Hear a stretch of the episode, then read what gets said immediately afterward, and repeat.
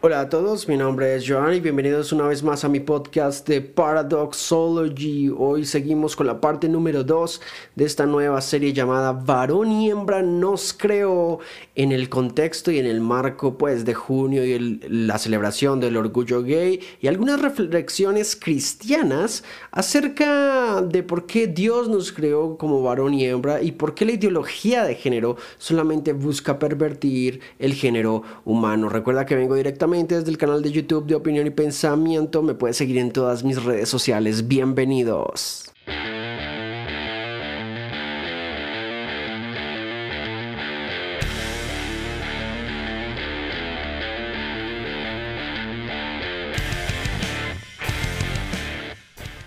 Génesis 1.27 dice, y creó Dios al hombre a su imagen, y a su imagen Dios los creó, varón y hembra los creó. Esa es la visión, la teología cristiana conservadora y ortodoxa que sostenemos los creyentes y es que Dios nos creó hombre y mujer.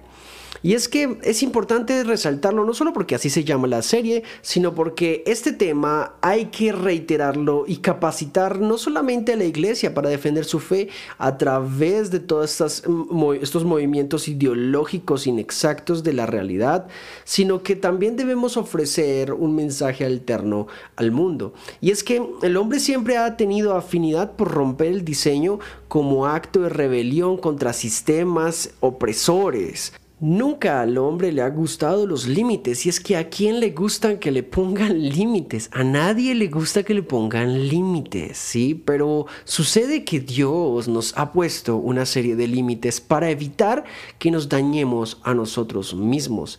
Sin embargo, estos límites los percibimos como sistemas de opresión sistemas que simplemente nos oprimen. Entonces, la naturaleza nos oprime, la realidad nos oprime y la verdad vendría también a oprimirnos y por lo tanto hay que deconstruir todo lo que conocemos hasta el día de hoy como lo es la verdad, la realidad, la objetividad, y de las demás. Es increíble cómo los aspectos concretos de la vida se buscan de construir, se buscan distorsionar simplemente para satisfacer un deseo personal. Atentar contra el diseño de Dios es atentar contra su imagen. Por ejemplo, atentar contra la objetividad de la identidad sexual es atentar contra la imagen de Dios, como Dios nos ha creado, como Dios nos ha formado en el vientre de nuestra madre. Es importante tener esto muy en cuenta porque Dios no nos creó solos. De hecho, no nos creó con una naturaleza para compartir solos o para vivir solos. Dios conoce nuestras necesidades y sabe que al crearnos tan limitados y tan eh, sensorialmente eh, impulsivos, tan sexualmente eh, provocadores o provocados en algunos casos, nos hizo compañía idónea. Más adelante en Génesis capítulo 2 versículo 18 dice que luego Dios el Señor dijo, no es bueno que el hombre esté solo. O sea, luego de crear al hombre, Dios dice, no es bueno que el hombre esté solo. En pocas palabras, en medio de la creación de los animales, de las bestias del campo, el hombre no tenía ayuda idónea. Si bien había muchos animales de muchos tipos, según lo que narra el Génesis, y la creación misma era hermosa, grande, exuberante, era el único ser humano parado en medio de tanta belleza, según lo que narra el Génesis no había ayuda idónea. Y es que la ayuda idónea para el hombre es importante. Ahora, el concepto aquí no vamos a hablar si es estrictamente solo el hombre como masculino o el hombre como población. Dado que hay varias, varias interpretaciones, lecturas y estudios que implican que cuando se habla de Adán, se habla de eh, como hombres, como población, como el género humano. Pero como mi objetivo no es básicamente dar una nueva visión del Génesis o algo parecido, no es el tema de esta serie, sí me gustaría decir que en este caso el hombre cuando dice Dios que estaba solo, lo reconoce como una criatura que necesita compañía. Y a eso se refiere con compañía idónea, porque no había en medio de la creación una compañía que fuese idónea. Y la idónea o la palabra idónea tiene que ver con adecuada, eh, pertinente, sabiamente compañera, etc. Una cantidad de cosas que encierra el significado de idónea. Aquí lo increíble también es que Dios sabe y reconoce que no es bueno que el hombre esté solo. O sea, que nosotros no vivamos solos con nuestra, por ejemplo, con la expresión de nuestra intimidad. No es bueno que el hombre no tenga complemento real en todo aspecto, no solamente en el sexual y en la intimidad o en la privacidad, sino un complemento emocional, un complemento anímico, un complemento en todas las áreas de la vida, un complemento que sea realmente completo, válgase la redundancia aclaratoria.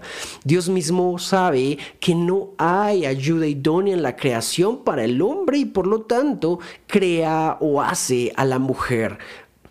Algunas versiones dicen, por ejemplo, la creó, la varona la creó. Es curioso porque varona es como el derivado del hombre, porque entendemos que en la ilustración, en el simbolismo bíblico, eh, Dios toma de la costilla de Adán y crea a la mujer. Claro, no sabemos si es literal lo que quiere decir el escribiente o es simplemente un simbolismo. Sin embargo, el hombre y la mujer se complementan como dos partes separadas que una sin la otra no funcionan bien, no funcionan naturalmente, no reflejan la totalidad del propósito y plan de Dios. Esto es supremamente importante recalcarlo porque el hombre amó más el despropósito luego y el sinsentido porque le quitaba toda responsabilidad moral. Y es que la responsabilidad moral parece que no es entretenida. De alguna manera, el siempre comprometernos con una perspectiva ética de la vida, por ejemplo, una perspectiva objetiva, realista, verdadera de la vida, nos hace comprometernos con una visión moral de la vida, claramente con repercusiones correctas e incorrectas, como algo malo o como algo bueno. En Juan capítulo 3, versículo 19 al 21, la nueva versión internacional dice lo siguiente. Esta es la causa de la condenación, que la luz vino al mundo, pero la humanidad prefirió las tinieblas a la luz, porque sus hechos eran perversos. Pues todo el que hace lo malo aborrece la luz y no se acerca a ella por temor a que sus obras queden al descubierto. En cambio, el que practica la verdad se acerca a la luz para que se vea claramente que ha hecho sus obras en obediencia a Dios. Qué importante e interesante es este verso de Juan capítulo 3, porque básicamente resume lo que Jesús está diciendo. Cuidado, la luz ha venido al mundo y ustedes la han rechazado, porque ustedes cuando viven en el pecado, viven en la oscuridad, viven en la penumbra, viven en los actos perversos, porque los actos perversos no los llevan a comprometerse moralmente con algo real. Y lo que Jesús está llevando a sus seguidores y a sus creyentes es a comprometerse radicalmente con una vida realmente moral, una vida realmente ética, una vida realmente correcta buena y fructífera. La ideología de género rompe esto. La ideología de género crea un abominable sistema oscuro en donde la gente cae engañada respecto a que podemos ciertamente distorsionar la realidad, la verdad, la objetividad. En pocas palabras, es como si la luz y su brillo pudiesen ser cambiados y reemplazados por la oscuridad. Y eso no se puede hacer, pero sin embargo, hoy por hoy suele suceder con la ideología de género y con una cantidad grande de ideologías que tratan de decirte que tu percepción sexual, tu percepción de tu género, de tu vida genérica en la sociedad puede ser simplemente construida según como tú te sientas. Y entregarle la visión del mundo a las emociones es probablemente de las peores cosas que nos puede pasar. Y es así como el mundo aborrece la luz, porque la luz ilumina lo que está escondido en las tinieblas. La luz revela, muestra, aclara, deja que podamos ver la realidad, deja que podamos ver lo que pasa. Si viviésemos en tinieblas físicamente hablando, la ausencia literal de la luz, Tendríamos que estar tocando constantemente las cosas, palpándolas, rectificando para tener parcialmente la lectura de las cosas que hay en el exterior y en el medio ambiente. Pero la luz cuando surge es ampliamente reveladora. Si ustedes hoy se meten a un cuarto completamente oscuro con una cantidad grande de cosas y de muebles, muy probablemente lo que va a hacer nuestros ojos es tratar de acomodar las células ópticas para para poder captar la luz y recibir la poca luz que emanan de los objetos y de la materia allí para podernos dar una pequeña eh, contextualización o figura mental de lo que puede haber allí. Esto sucede muy constantemente en la noche, por ejemplo, y esto suele suceder precisamente para que nosotros podamos saber dónde estamos. Pero cuando no podemos tampoco hacerlo, aún allí la luz debe ser revelada de alguna manera y se enciende una lámpara y nos revela dónde estamos, con qué nos pegamos o con qué nos tropezamos, porque la luz revela la realidad de las cosas, la luz revela el color de las cosas, la luz revela la ubicación de las cosas, la luz es necesariamente revelante y muestra con claridad la realidad. Por eso, no se haga extraño que aquellos que queremos alumbrar con la luz de Jesús y anunciarle la verdad al mundo seamos aborrecidos. Por estos días, eh, la cantidad de aborrecimiento que se recibe a partir de las redes sociales y a partir de diferentes discusiones que ni siquiera se tornan en debate, son eso, críticas con odio, eh, enunciados con odio, independientemente de lo que seas o quién seas, siempre recibimos eh, odio al pensar diferente. Yo no excuso la gran cantidad de cristianos que se expresan de formas inadecuadas frente, por ejemplo, a la comunidad LGTBIQ. Pero tampoco puedo negar que las personas que son adeptas a estos movimientos ideológicos desprenden odio. Ese amor, ese orgullo, love is love, no se revela en la manera en que se habla con el que piensa diferente. Ahora, esto no pasa con todos, no pasa con todos. Tampoco vamos a generalizar y caer pues en esa falacia. Pero en su gran mayoría, este es uno de los temas que cuando se van a tocar, se tocan de una manera muy hostil de parte y parte. Y precisamente esa es la invitación, no solo a pensar las cosas, sino a dialogarlas.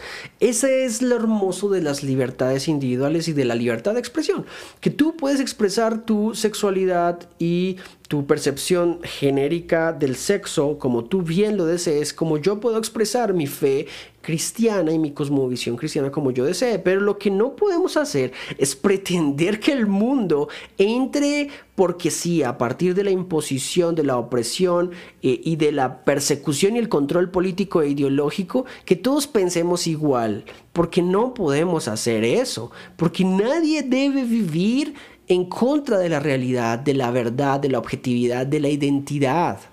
Y ahí es cuando somos todo lo que este mundo odia, tristemente.